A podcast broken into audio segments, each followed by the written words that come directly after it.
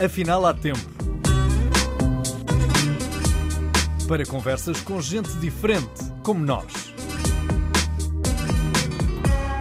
Um podcast de Jorge Gabriel.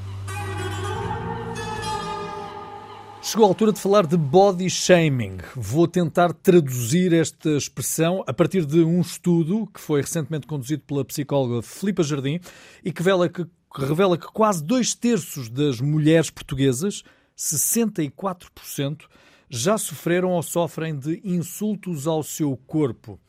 Uh, Filipa, é de agora ou é algo que já se reconhecia no passado, mas que ainda não se sabia em concreto? Sim, obrigada pelo convite, Jorge, em primeiro lugar. Não, não é de agora, sem dúvida que é um fenómeno bastante antigo, até mais antigo que as próprias redes sociais, às quais muitas vezes nós associamos este fenómeno dos insultos ao corpo, mas é, foi agora pela primeira vez neste, neste estudo que foi também dinamizado com o apoio da DAV, que foi possível aceder então a estes dados sobre as mulheres em Portugal e que alcançamos então esta noção da abrangência em termos de percentagem e também percentualmente como isto impacta depois o comportamento e a própria autoestima das mulheres. Insultos ao corpo, nós entendemos, por exemplo, para quem tem um volume bastante exagerado, um peso a mais, mas uh, os insultos uh, abrangem qualquer formato de corpo? Uhum, sim, os insultos vêm para qualquer pessoa. Este estudo focou-se nas mulheres, mas é, este fenómeno abrange também homens de qualquer idade, de, de, qualquer etnia, de qualquer tamanho e formato de corpo. Portanto, nós tivemos neste estudo uh, mulheres que deram a cara, que são as mulheres que se enquadram mais nos estereótipos ditos de beleza, portanto, são mulheres que têm um corpo mais atlético, mais esguio, mais magro e que não é por isso que também não sofrem insultos ao corpo ou que elas próprias em algum momento da sua vida autodirigiram ao espelho também insultos. E depois temos as outras mulheres mais curvilíneas, eh, de idades ditas mais avançadas, eh, com características físicas que são, são menos padrão e que também elas, de pessoas próximas e ou por elas mesmas também, cá dentro, os nossos pensamentos têm muito esse poder, se autodirigiram então insultos. E os insultos dirigidos por terceiros são mais dirigidos por homens ou por mulheres? Neste caso, porque o estudo é único e exclusivamente uh, centrado nas mulheres, uh, quem é que as insultava mais? Os homens ou as uhum. mulheres? Nós não fizemos a distinção de género, fizemos apenas a distinção de, de onde é que vêm esses insultos. E aquilo que se percebeu é que 92% vêm de pessoas próximas, ou seja, familiares, conhecidos, amigos. Apenas 8% neste estudo destes insultos aferiu-se que veio de redes sociais, independentemente de serem pessoas que nos conhecem ou não. E por isso a, ideia aqui que nos chamou a atenção foi precisamente perceber como muitas vezes pessoas que fazem parte das nossas vidas, que estão connosco presencialmente, uh, com mais consciência, menos consciência, muitas vezes também elas imbuídas em muitos estereótipos e às vezes até com uma boa intenção, mas que no fundo depois traduzem em, agressão, acabam por eh, danificar bastante a autoestima e o amor próprio uh, destas pessoas. Filipe, e esses insultos uh, que foram relatados são insultos recentes ou são insultos que já vinham a ser ouvidos há longa data? Uhum. Sim, das participantes houve dos dois casos. Há pessoas que já há muito tempo que, que, têm esta experiência e que se recordam de, inclusivamente de colegas na escola, por exemplo, dizerem que não vão com elas à praia porque elas não são magras o suficiente ou que não querem brincar com elas no recreio uh, porque elas não são bonitas, mas também de mães e de pais e de outros familiares uh, que vão fazendo estes comentários danosos acerca da imagem. E, portanto, houve pessoas que relataram que isto vem desde a infância até os dias de hoje em escalas diferentes e em frequências diferentes Outras delas relataram que durante muitos anos este fenómeno esteve presente, que hoje em dia não está tanto também, eh, muitas vezes por mecanismos de proteção e de triagem das pessoas que nós nos permitimos que, façam parte da nossa vida. O autoinsulto será um pouco também uh, derivado ao uh, facto de termos modelos, ou de, pelo menos de criarmos modelos de beleza. Uhum. Uh, o espelho é ditador? Pode ser, depende da relação que vamos construindo com ele e se de alguma maneira crescemos em que alguém nos diz que há um determinado corpo e um determinado aspecto que precisamos de ter para sermos considerados bonitos, então o espelho vai ser ditador e a nossa relação com o corpo não vai ser uma relação pacífica nem, nem saudável. Se por outro lado a maneira como crescemos é mais imbuída precisamente em autoestima e em liberdade e em autoaceitação das diferenças pessoais, aí conseguimos criar uma relação mais pacífica com a maneira como, como aparentamos. E depois também tem muito a ver com o peso que à nossa volta dão à nossa aparência física e em alguns contextos de vida é muito grande. Então, nós temos muitas crianças muito pequeninas uh, que aquilo que mais ouvem é comentários à, à, à, forma como se vestem, ao seu cabelo, ao seu rosto, ao seu tamanho, ao seu volume, desde muito pequeninas. E temos, francamente, outras crianças e outras, uh, outros adolescentes, outros adultos que vão se rodeando de pessoas que verdadeiramente podem fazer naturalmente um ou outro comentário, uh, mas em que o grande destaque não está aí, não está na sua aparência física, está em traços da sua personalidade, está no seu comportamento, está, uh, enfim, noutro, noutro nível de, de, desempenho, e portanto isso também dita muito qual é que é o peso que nós vamos dar ao final do dia sobre o nosso aspecto estético e o nosso, o nosso aspecto exterior.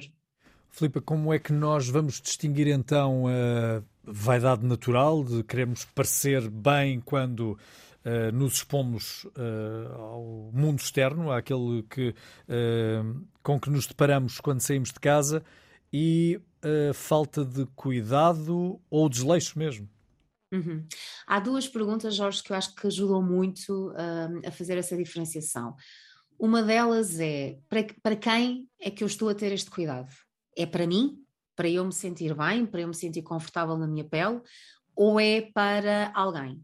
Ou é para alguém gostar de mim, ou é para alguém me elogiar, ou é para alguém me aceitar no seu grupo.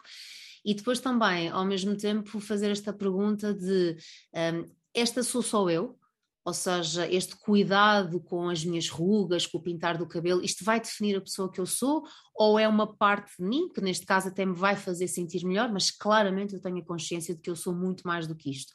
Então, de alguma forma, estas duas perguntas da algibeira vão-nos ajudando a desempatar o que é que é autocuidado e o que é que é este brio com a nossa imagem, que de resto é positivo, nós nos irmos aqui também estimando e procurando estar numa boa versão de nós próprios, mas também vai-nos ajudando lá está a destacar o que é que é este autocuidado saudável, do que é que hum, é um cuidado nocivo e mais tóxico, que no fundo nós achamos que se não formos de uma determinada maneira, não somos suficientemente bons não vamos pertencer, não vamos ser amados, e, e, essa é uma linha que nós temos que estar atentos, porque em termos também de doença psicológica faz muita diferença atravessar, atravessar essa linha.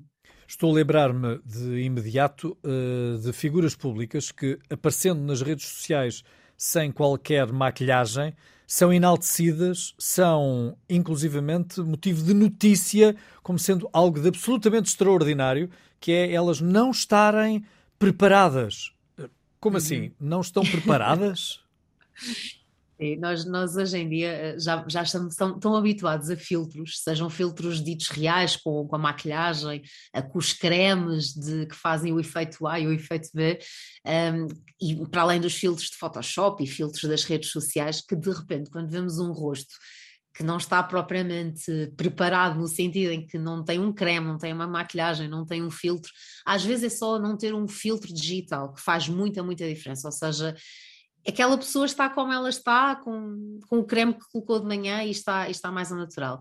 E em algum momento, neste ruído tamanho, um, é quase surpreendente nós nos recordarmos do que é que é um rosto uh, ao natural e, e voltamos a esse encantamento, por um lado. Claro que haverão sempre os dois tipos de vozes, haverão as vozes críticas que também vão aproveitar essa janela de oportunidade para fazerem lá está body shaming e para dizer, ah, afinal já percebo porque é que andas maquilhado o dia todo.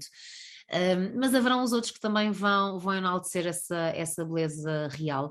E acho que, sobretudo, lá está, ao final do dia, vale a pena nós percebermos qual é que é a nossa relação com a maquilhagem, qual é que é a nossa relação com os filtros, porque há muitas pessoas que já não se recordam ou não se permitem olhar para si, é, para si mesmas sem qualquer tipo de maquilhagem, sem qualquer tipo de creme, eh, sem qualquer tipo de cuidado a pentear eh, o cabelo Um, e isso, de alguma maneira, é, é, é, também curioso e vale a pena nós estarmos atentos a isso. Como é que o abraço, a versão de mim própria é mais crua, menos editada, menos cuidada, e perceber que essa parte também existe em mim, também terá a sua própria beleza, e, e isso é muito importante, sobretudo quando estamos numa, numa era em que, por um lado, nós não nos permitimos envelhecer, e parece que o envelhecimento é aqui uma fraqueza e uma falha de caráter e uma falha de personalidade, e depois, por outro lado, temos incidência de distúrbio de comportamento alimentar e de distúrbios de imagem cada vez mais cedo. Nós,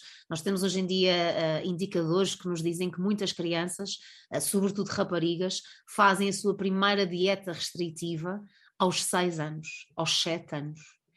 E isto diz-nos que realmente, ah, enfim, alguma coisa estará-nos a falhar em termos de educação e em termos de paradigmas de, de sociedade.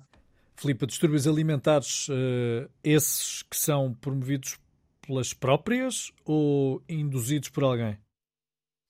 Um bocadinho das duas coisas, Jorge. Ou seja, nós quando nascemos vamos tendo algumas tendências genéticas, hum, mas depois naturalmente que os contextos onde nos desenvolvemos vão desempatar essas tendências.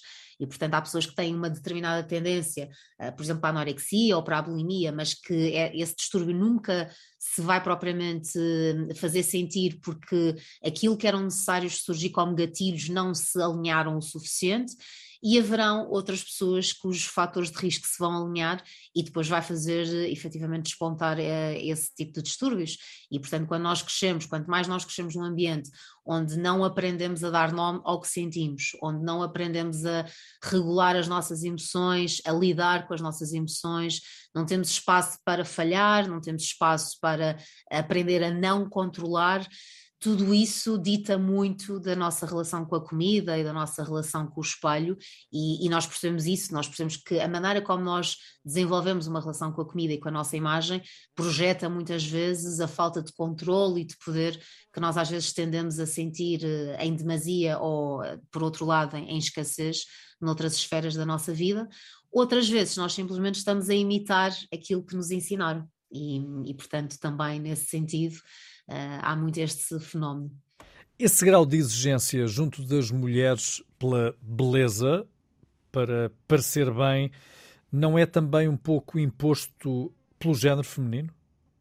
Sem dúvida, sim, sim, Jorge. Ah, há aqui uma, uma perpetuação de padrões e, e, e, vale a pena reconhecer isso. E a igualdade de género também é a possibilidade de nós reconhecermos que, por mais direitos que possam existir idênticos, existem diferenças inerentes aos géneros e isso não há como combater. E, portanto, naturalmente, que hum, quando nós assistimos ao desenvolvimento de uma criança do género feminino e do género masculino, nós notamos diferenças. Eh, que poderemos estereotipar, mas que no global existem, exato, essas diferenças e são, e são muito bem acolhidas, desde que lá está, que depois haja este acolhimento uh, de direitos iguais. E, portanto, nós notamos de, desde de base, seja porque, quer queiramos, quer não, continuam a existir os ditos brinquedos das meninas e os brinquedos dos rapazes, e, e, portanto isso é, enfim, é uma indústria que é muito difícil combater, inclusivamente nas escolas.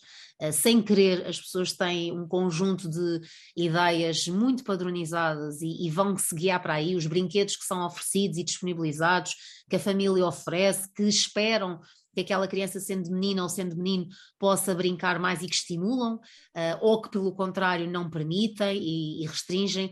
E, portanto, nós por aí percebemos que as meninas de base uh, recebem logo muitos mais comentários sobre o seu aspecto físico, recebem muito mais brinquedos um, e, e, acessórios dirigidos ao seu corpo, ao seu cabelo, ao seu rosto, as bonecas que recebem, os jogos que recebem, os kits de maquilhagem e de cabeleireiro que recebem, portanto, são muito mais dirigidos, uh, sem dúvida, depois ao, ao género feminino. E isso faz com que haja um foco de atenção maior. Uh, à maneira como nós nos aparentamos e, portanto, àquilo que vestimos, ao nosso tamanho, e isso depois, por consequência, faz com que as meninas falem mais sobre isso, prestem mais atenção umas às outras sobre isso e também às mulheres crescidas, e assim se vai perpetuando essa, essa atenção. Eu diria que vale a pena comprar as guerras que nós podemos comprar e se calhar é mais um, produtivo conseguirmos nos focar na ideia de criarmos mais respeito entre todas as mulheres, entre todas as raparigas, entre homens e mulheres, do que propriamente às vezes estarmos aqui a tentar combater diferenças inerentes a cada género que verdadeiramente também não têm que ser problemáticas se forem suficientemente calibradas e mais do que a diferença existe este respeito que me parece que precisa de existir entre meninas, entre mulheres e entre mulheres e homens e desde que existe esse respeito as diferenças são mais facilmente acomodadas. O dia a dia o que nos eh, prova é que há uma generalizada complacência para algum volume físico nos homens, do que propriamente nas mulheres. E podíamos falar da uh, barriguinha, uh, para não uhum. entrarmos mais longe. Num homem é tido como alguma qualidade de vida, na mulher é desleixo. Uhum, sim, essas diferenças eu sinto que se vão esbatendo, uh, Jorge, ou seja, cada vez mais os homens também vão sendo mais sujeitos a este escrutínio do corpo uh, ideal e do corpo fit, do corpo atlético, um, e quer em termos, por exemplo, de uh, quantidade de cabelo, quer em termos dos abdominais, também vão sofrendo cada vez mais um, um bocadinho com isto. Mas sim, continua a existir um, uma grande diferença e, sobretudo, uma tolerância diferente. Ou seja, pode haver a crítica para que o homem uh, que tem a dita barriguinha, uh, fruto aqui de, se calhar, de, de algum sedentarismo ou de alguns, alguma despreocupação alimentar, mas há uma tolerância, não há um, um escrutínio tão forte como há em relação a uma mulher. Uh, e essa, essa diferença existe e faz com que, inclusivamente, hoje em dia, até fases da vida de uma mulher, como por exemplo a gravidez e o pós-parto, tenham sido etapas completamente atropeladas por esta pressão para um corpo ideal. E, portanto, neste momento, até essas etapas particulares da vida de uma mulher, uh, parece que já existe um tamanho de barriga fit, que já existe um contrarrelógio desde que o bebê sai uh, para que a mulher recupere o mais rapidamente possível a sua forma física. E aí, por exemplo, nós tivemos algumas mulheres a, a referir precisamente exemplos de body shaming nessa fase das suas vidas, de pessoas próximas, decorridas duas, três semanas, a dizerem coisas como: Olha, francamente, parece que ainda estás grávida, parece que ainda tens um bebê aí dentro, não achas isso estranho? Se calhar já devias estar com menos volume abdominal. Ou passado três meses de não compreenderem porque é que aquela pessoa um, ainda não está como era mais perto de ser antes de engravidar. E isso desempata aqui muito, sem dúvida, depois os níveis de saúde psicológica também, sobretudo da, das mulheres. Mas uh, não estarão também as mulheres uh, imbuídas muito de uma ideia de que aquelas que lhes parecem melhores serem aquelas que elas querem copiar, elas querem ser uh, próximas delas para que o seu gosto pessoal, que ali está expresso noutras pessoas, elas possam replicar para se sentirem melhor. Como é que se consegue fazer a separação entre o uhum. desejo de parecer melhor e uh, a persecução desse, desse objetivo? Uhum. Sim, uma, uma vez mais é este desejo vem de onde, está relacionado com o quê, é para quem, e, e, acho que ao final do dia nós todos precisamos de treinar mais a nossa qualidade de atenção. Uh, nós estamos numa era de muito ruído, estamos na verdadeira economia da atenção em que toda a gente e de todo o lado querem um bocadinho da nossa atenção. Temos muitos estímulos, muitos pop-ups, muitos alertas, muitas janelas que se abrem permanentemente e isso faz com que nós nos tornemos muito bons a prestar atenção a várias coisas ao mesmo tempo, ou seja, não prestamos propriamente atenção de qualidade a nada. E é aí que às vezes se perde esta capacidade, este discernimento de perceber, por exemplo, o que é que é a realidade alheia e o que é que é a minha realidade. E de eu poder até olhar para a realidade de outra mulher, conheça pessoalmente ou não conheça, seja simplesmente alguém que eu sigo numa rede social ou uma figura pública, e que eu possa apreciar essa realidade e, e possa pensar para mim: olha, há uma parte de mim que gostava, francamente, e que assumo que gostava que eu tivesse uma experiência semelhante, mas que eu depois possa ter um outro lado meu que faz o contrapeso e diz: Mas eu não sou aquela pessoa, eu não tenho aquele corpo, eu não tenho aquele estilo de vida, e portanto, à minha escala e de, dentro dos meus recursos e dentro da minha genética, dentro daquilo que eu estou disponível a fazer, qual é que pode ser a minha melhor versão. E quando nós vamos estando mais atentos a esta diferenciação de que o outro é o outro e eu sou eu, uma coisa é admirar o outro, outra coisa é querer me colar e imitar o outro, e isso nunca nos leva por, por caminhos bem-sucedidos. E, e muito do insulto no online vem desse lugar, às vezes, de alguma inveja uh, e alguma frustração, que é eu queria, mas não consigo. E, e, se nós fizermos mais esta diferenciação, no fundo conseguimos ficar mais felizes pelas variadas realidades de, de cada pessoa e mais tranquilos com, com, com, essa diferença. Ou seja, uma vez mais, ainda bem que existem muitas realidades, muitos tipos de corpos, uh, muitas uh, pessoas a personalizar a beleza também de maneiras muito diferentes. E, e acho que essa, nessa diversidade nós ganhamos mais do que tentarmos todos ser um bocadinho clones uns dos outros.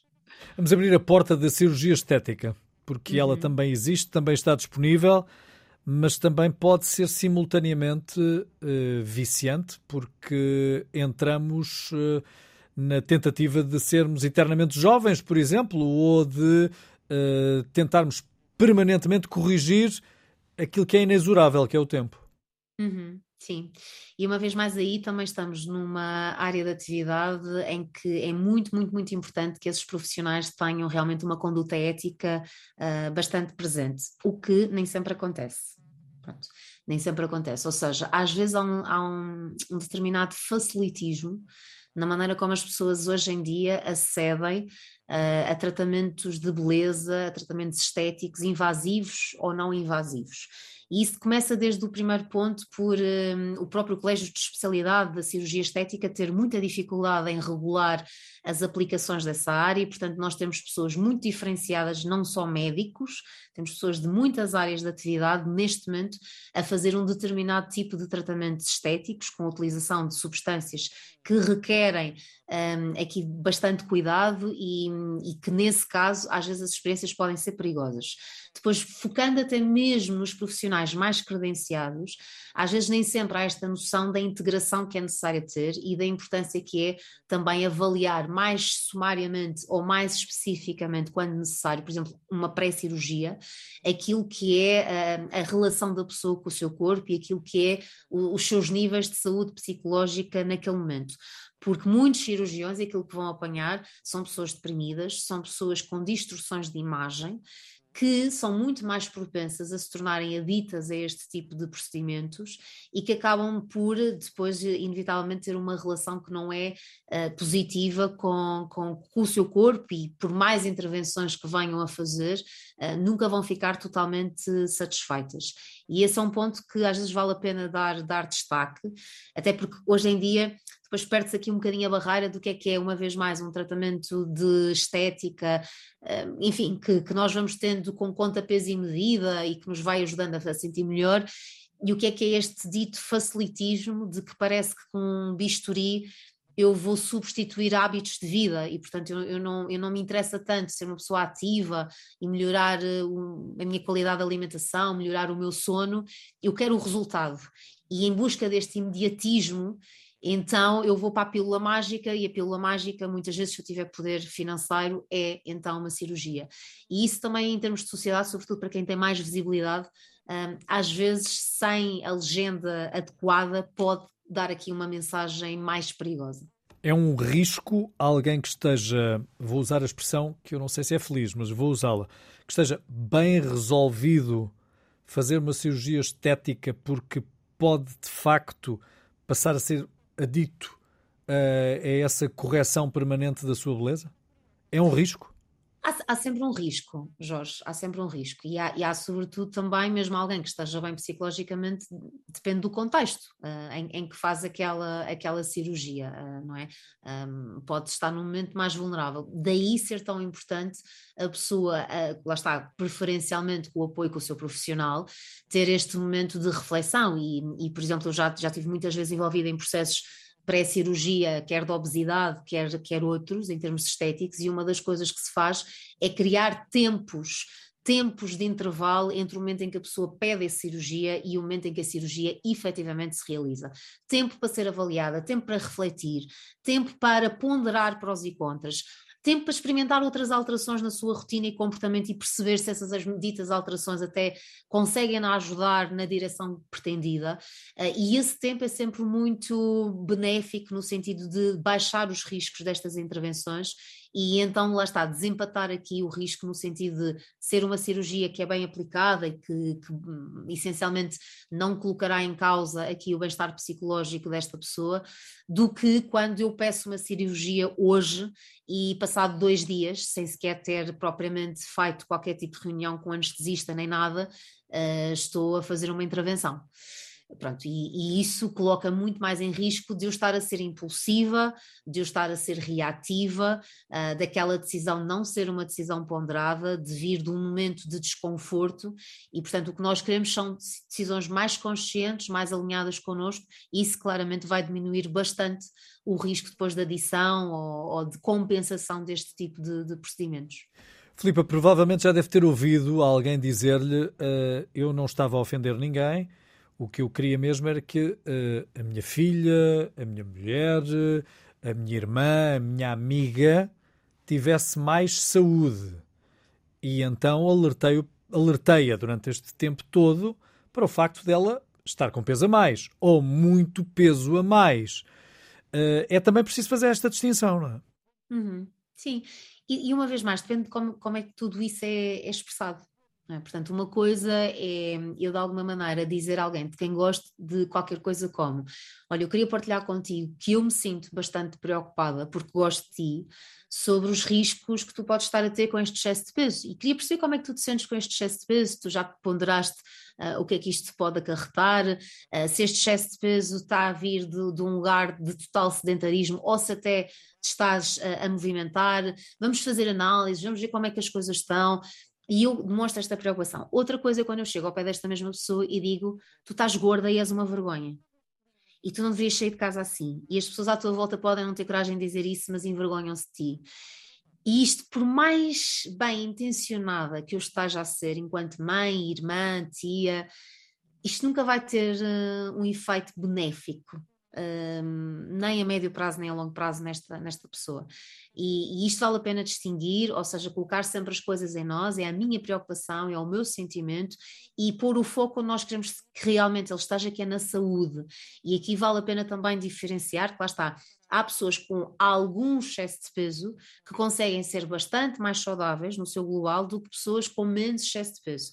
Outra coisa é quando estamos a falar dos níveis de obesidade mórbida, eh, que aí também tendencialmente acabam por vir com alguns riscos associados. Mas lá está, cada caso é um caso e as próprias medidas hoje em dia de obesidade têm, têm vindo permanentemente a ser também flexibilizadas, porque percebe-se que esta, esta questão do índice de massa corporal, que basicamente eh, nos colocarmos num, numa ligação entre a nossa altura e o nosso peso, há muitos atletas de alta competição que são considerados obesos, porque têm um nível de peso derivado da sua massa muscular que a nível de IMC os coloca acima do peso ideal.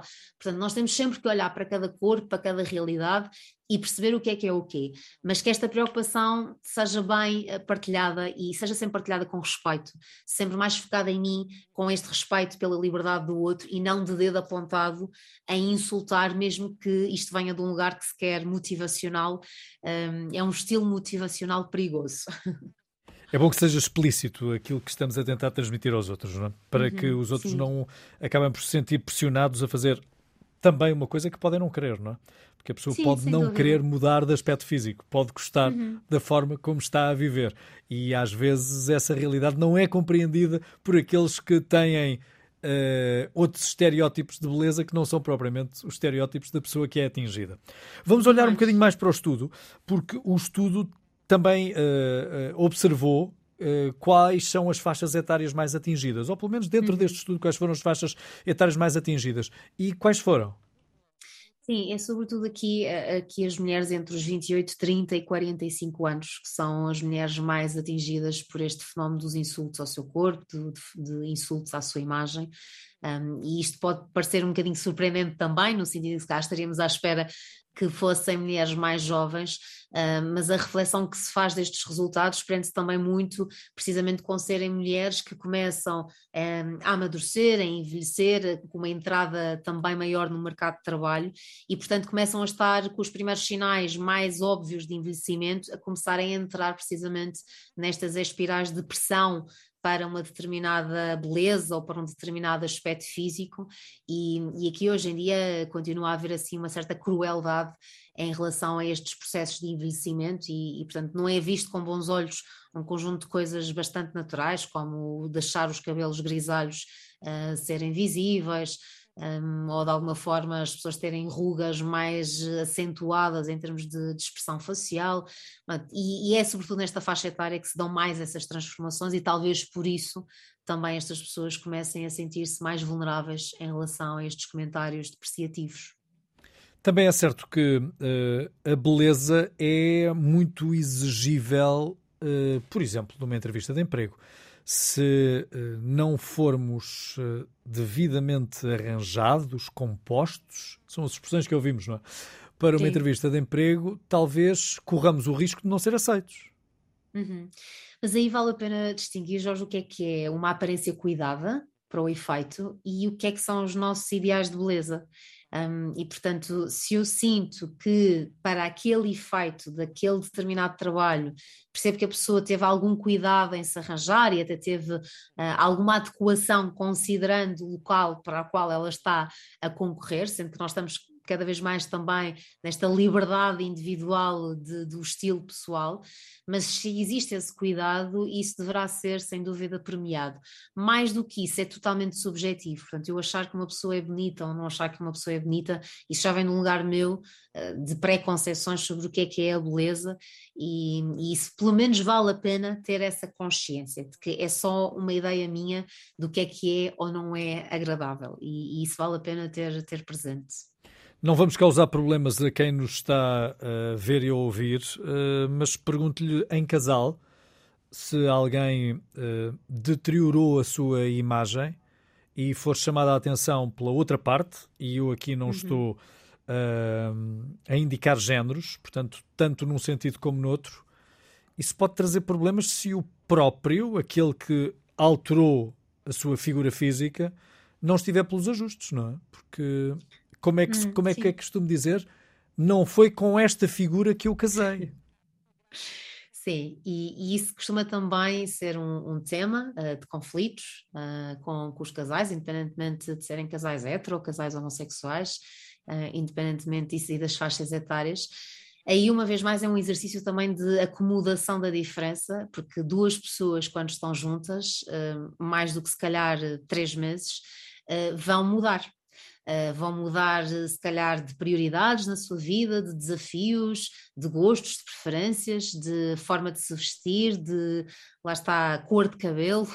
Portanto, há muitas coisas que podem ir mudando e, e vale a pena perceber que aquilo que compõe uma relação mais duradoura é precisamente a sua flexibilidade de base, a acomodação uh, de ir acolhendo pequenas grandes transformações no outro e eu, no fundo, ir amando a nova versão da outra pessoa, desde que, obviamente, enfim, continuo uh, precisamente a sentir também esta, esta ligação. Aí, uma vez mais, voltamos à barreira do respeito. É legítimo deixar de me sentir atraído por uma pessoa com quem estou numa relação? Totalmente. As coisas mudam e são dinâmicas. Uh, é legítimo, uh, em algum momento, não me fazer sentido esta relação? Também. Poder até me interessar por outra pessoa? É doloroso, mas pode acontecer a barreira está novamente no respeito, é o que é que eu digo ao outro, como é que eu lido com estas diferenças e estas alterações, e, e isso é que é fundamental. As pessoas não se deixam marcar e, e não ficam extraordinariamente magoadas, não é pelas relações acabarem ou pelos conflitos, é a, a forma como as relações acabam, é a maneira como as pessoas discutem que deixam sequelas e que deixam cicatrizes. Uh, por isso aí também é, eu diria há este convite de antes de falar pensar duas ou três vezes, dizer em voz alta ao espelho e perceber se eu gostaria de ouvir aquela expressão e se for agradável para mim ouvir aquela expressão ao espelho, talvez então à terceira eu possa dizê-la em voz alta dirigida à outra pessoa. As críticas mais frequentes uh, uh, que este estudo ouviu incidem em que, em que aspectos? Uh, o corpo, Sim. a uhum. roupa, uhum. uh, a cor do cabelo, o envelhecimento?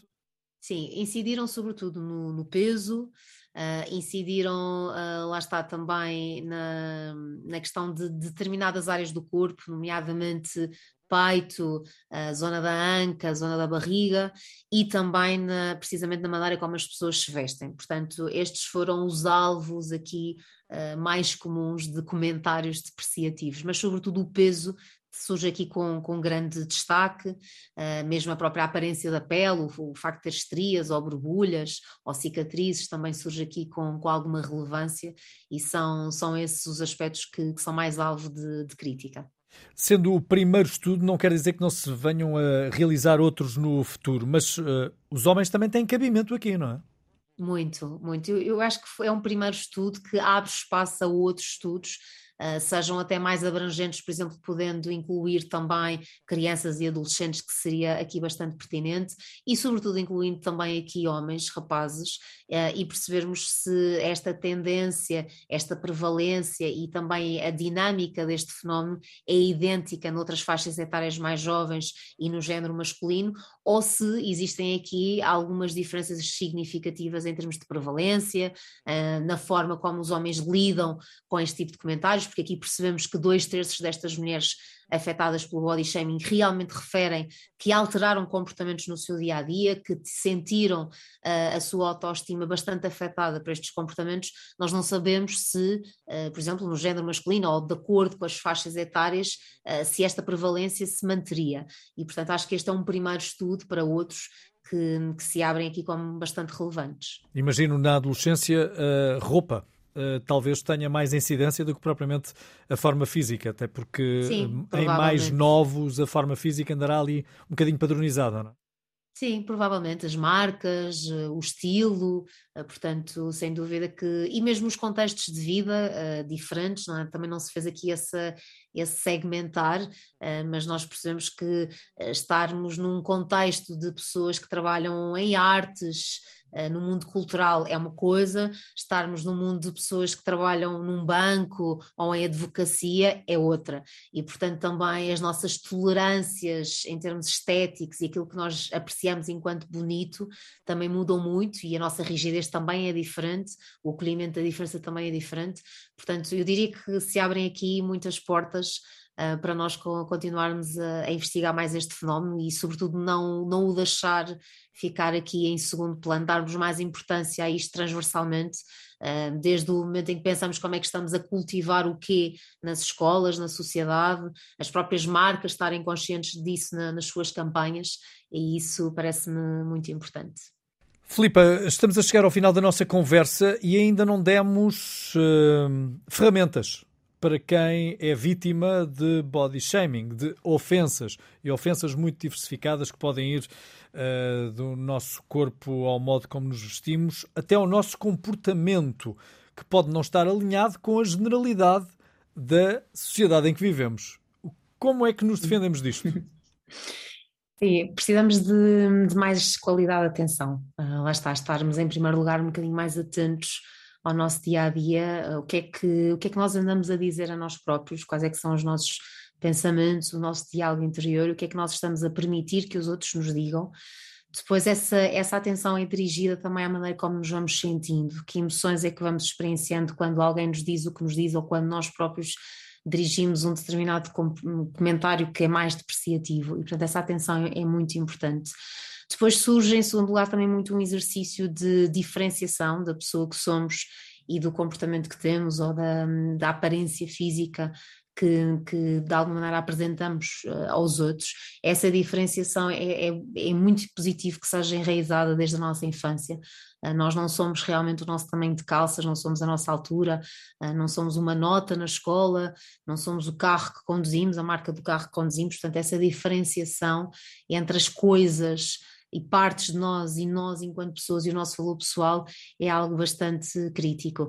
E depois, no fundo, abastecer um dia a dia de autocuidado, porque quando nós eh, valoriz nos valorizamos o suficiente para prestar atenção àquilo que comemos, às pessoas com quem escolhemos estar, ehm, a querermos fazer algo que nos acrescente valor, que nós sentimos prazer, eh, que nos dá vontade de levantar da cama de manhã, é todas essas ações de cuidado também reforçam a nossa autoestima. E depois entramos aqui num, num, ciclo muito positivo, que é eu cuido-me e por me cuidar, in, in, inerentemente também sinto que o faço porque tenho valor. E, e portanto, esse abastecimento de valor pessoal é, cria-nos aqui alguma imunidade depois a situações menos positivas. E estas estratégias são uh, verdade para todas as fases da nossa vida. Uh, vou pegar aqui em dois momentos uh, importantes: a adolescência e, no caso das mulheres em particular, na menopausa. Uhum. As estratégias são próximas, quer numa fase, são. quer noutra? são próximas, Jorge. Depois há que adequar à realidade, à pessoa, à faixa etária, mas, mas são próximas. Ou seja, esta questão da a qualidade da nossa atenção é sempre decisiva em qualquer faixa etária da nossa vida porque é a base. Se nós não conseguimos reconhecer sensações físicas, se nós não conseguimos dar nome às emoções que experienciamos, se nós não conseguimos detectar os pensamentos que nos ocupam espaço mental e se não conseguimos compreender quais é que são os nossos comportamentos e como é que eles nos estão a fazer sentir, eh, como é que são os comportamentos dos outros à nossa volta e como é que eles estão a ter impacto em nós, nós perdemos no fundo a perspectiva crítica, perdemos este discernimento, perdemos flexibilidade mental E, portanto, treinarmos esta atenção de qualidade dirigida para nós uh, é o que nos fomenta muito a inteligência emocional. E, portanto, no fundo, a autoconsciência uh, com atenção de qualidade dá-nos aqui um bom aporte em termos de inteligência emocional, em termos de, de desenvolvimento pessoal. Nós nos conhecermos, sabemos quem somos e conseguirmos regular aquilo que experienciamos.